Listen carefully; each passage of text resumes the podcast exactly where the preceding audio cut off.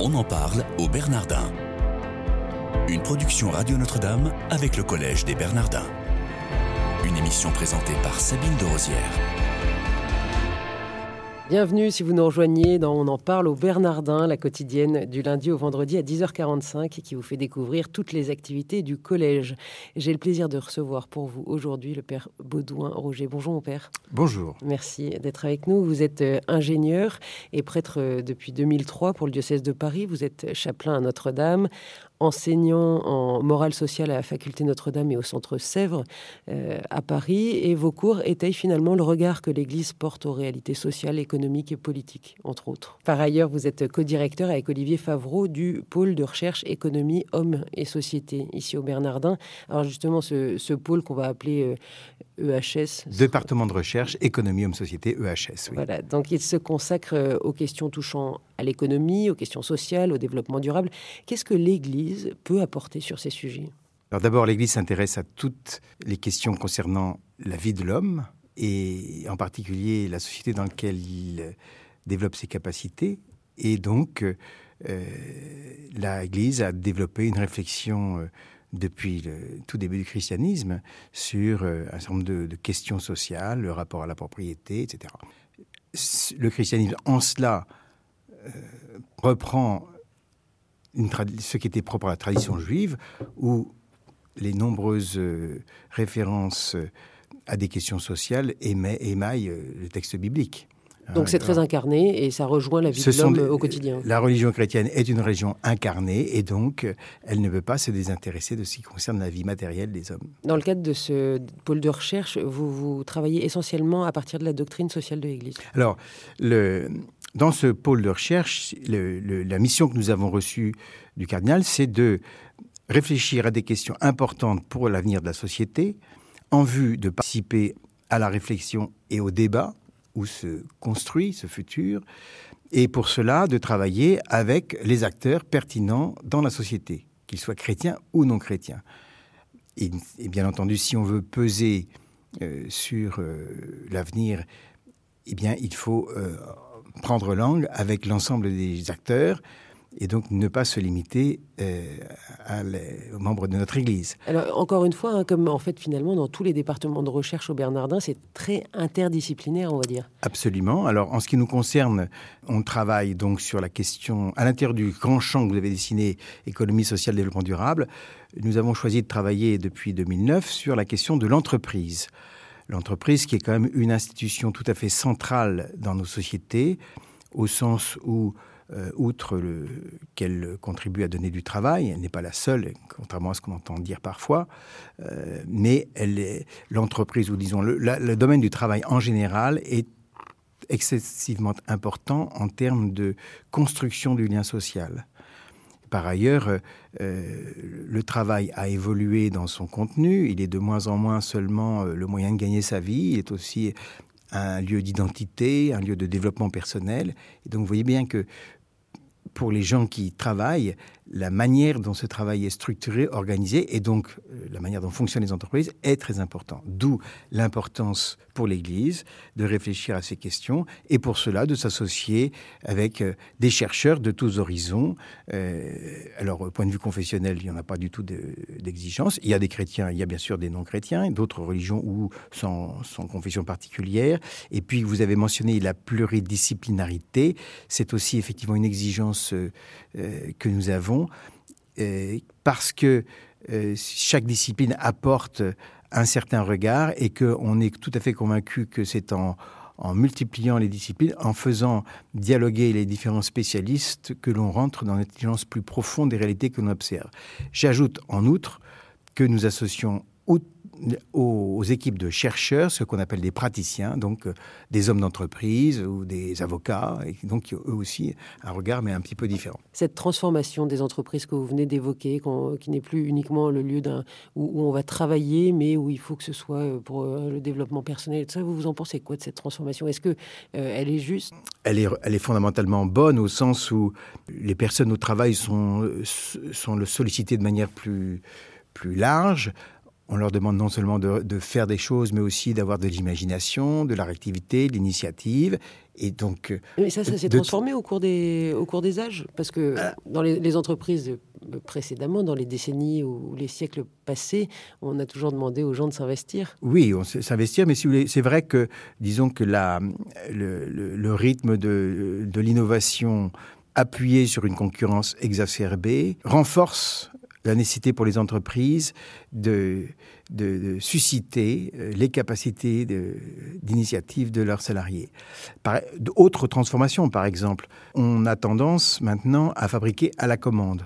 On ne fabrique pas sur stock. Euh, et donc, euh, les, les, systèmes de production sont sollicités de manière beaucoup, en temps réel, en quelque sorte. juste à temps, comme on dit ah, en, juste à temps. Et donc, ça suppose que les gens qui sont euh, dans, les, dans les ateliers, etc., puissent réagir et, gérer les aléas de manière extrêmement réactive. Donc, vous voyez que forcément, les responsabilités sont plus, sont plus décentralisées.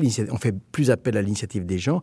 Et globalement, ça se forme des travaux qui sont plus riches. Alors, il faut bien entendu pondérer, si vous voulez, le, travail euh, prescrit, euh, très fortement encadré, n'a pas totalement disparu. Il existe encore dans nombre d'endroits, euh, euh, des centres d'appel ou, d'autres euh, usines. Je pense notamment, je pense en l'agroalimentaire, ça va être pas mal comme ça. Et puis, à bien des égards aussi, des usines qui ne sont plus implantées en Europe, mais dans d'autres pays qui fonctionnent encore sur ces schémas-là. Mais quand même, le, schéma a quand même considérablement évolué.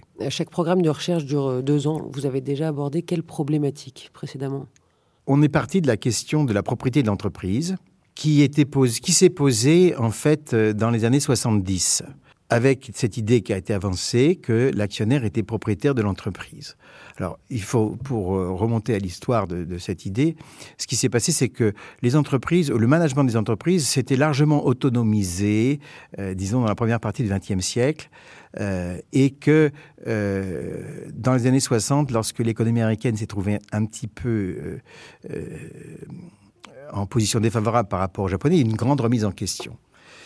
Et la réponse qui a été apportée, c'est on a laissé trop d'autonomie aux dirigeants et de ce fait, ils gouvernent les entreprises en fonction de leurs intérêts personnels, avoir une entreprise de taille plus importante, etc., etc., sans prendre assez en compte les exigences de rentabilité et en particulier euh, de performance économique et de performance pour l'actionnaire. D'où le remède qui a été apporté, qui est de dire il faut que l'actionnaire joue un rôle beaucoup plus actif. D'où ce qu'on a appelé le retour de l'actionnaire. Avec l'émergence de cette théorie, l'actionnaire serait propriétaire de l'entreprise, qui a eu des conséquences très significatives, euh, puisque ce qu'on a, qu'on regroupe globalement sous le terme de financiarisation de l'économie, et que nous, nous avons qualifié de grande déformation de l'entreprise. Vous avez, donc ça, c'était les, deux premières années. Alors, après avoir, euh, après ces deux, deux, années de travail qui ont donné lieu à un colloque en 2011, euh, nous avons poursuivi les travaux pour approfondir la réflexion sur l'essence de l'entreprise, ce qui fait qu'il y a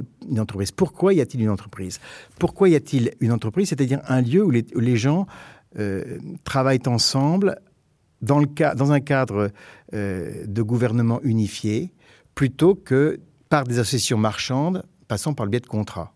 Pour faire très simple, pourquoi est-ce qu'on on, pour, on prend l'image d'une construction de maison, pourquoi est-ce qu'on construit la maison en entreprise générale avec un contractant qui coordonne plombier, électricien et couvreur, plutôt que de passer des contrats avec chacun des corps de métier? Nous, nous disons, euh, le ressort de l'entreprise, il est beaucoup plus fondamentalement sa capacité à créer de l'innovation. L'entreprise constitue des potentiels de création collective.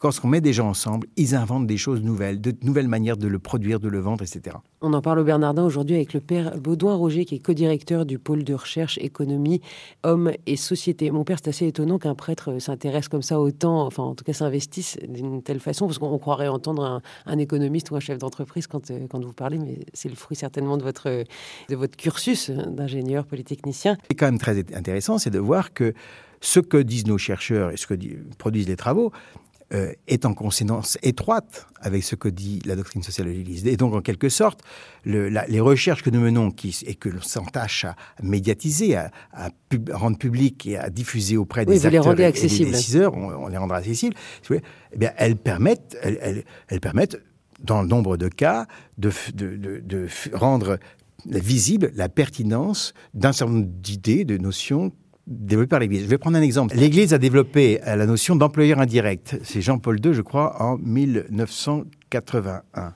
dans l'Amorem Exerces. Eh bien, la notion d'employeur indirect, c'est l'idée que lorsque Airbus achète des pièces à l'ATCOR, Airbus est l'employeur indirect des employés de l'ATCOR. C'est-à-dire que pourquoi il est-il employeur indirect Parce que, en fonction du contrat qu'il passe avec l'ATCOR, il détermine de manière importante les modalités de relation entre l'ATCOR et ses employés. C'est le principe de la sous-traitance? Et donc, vous voyez que cette chaîne euh, de contrats euh, à travers lesquels l'Église dit que la responsabilité se diffuse, elle est, dans le cas d'Airbus, on n'a pas de problème. Par contre, on entend beaucoup parler de théories où c'est problématique. On a parlé de Foxconn, sous-traitant de Apple avec des questions de, conditions d'emploi difficiles. Vous n'êtes pas sans savoir que il y a une loi, je ne sais pas s'il est en discussion ou s'il a été voté, sur la responsabilité des filiales à l'égard des sous-traitants, qui reprend de fait la notion d'employeur indirect. Et donc, c'est amusant de voir que nos chercheurs nous disent Ah, bah oui, tiens, c'est, marrant, c'est, ce que, c'est exactement ce que l'Église dit depuis 30 ans. Votre meilleur souvenir au Bernardin Mon meilleur souvenir au Bernardin, c'est le colloque en 2011. Olivier Favreau, il y avait une centaine de chercheurs dans la salle, pas des chrétiens en général, hein, et il a commencé en leur disant il faut qu'on vous dise, parce qu'évidemment, les gens ils viennent dans un endroit un peu inhabituel pour des académiques, que euh, ça fait deux ans que nous travaillons ici et que nous avons trouvé ici une liberté de réflexion sans égale dans nos institutions d'origine. C'est quand même important parce que le jour où les gens qui ne sont pas chrétiens et qui nous regardent souvent avec un regard critique se diront les chrétiens, ce sont des gens intelligents qui réfléchissent de manière assez rigoureuse et aux questions importantes pour notre temps, et qui sont libres, je pense que on aura évacué pas mal de problèmes. Merci beaucoup, Père Baudouin-Roger, d'avoir été avec nous. Dans On en parle au Bernardin. Excellente journée à tous.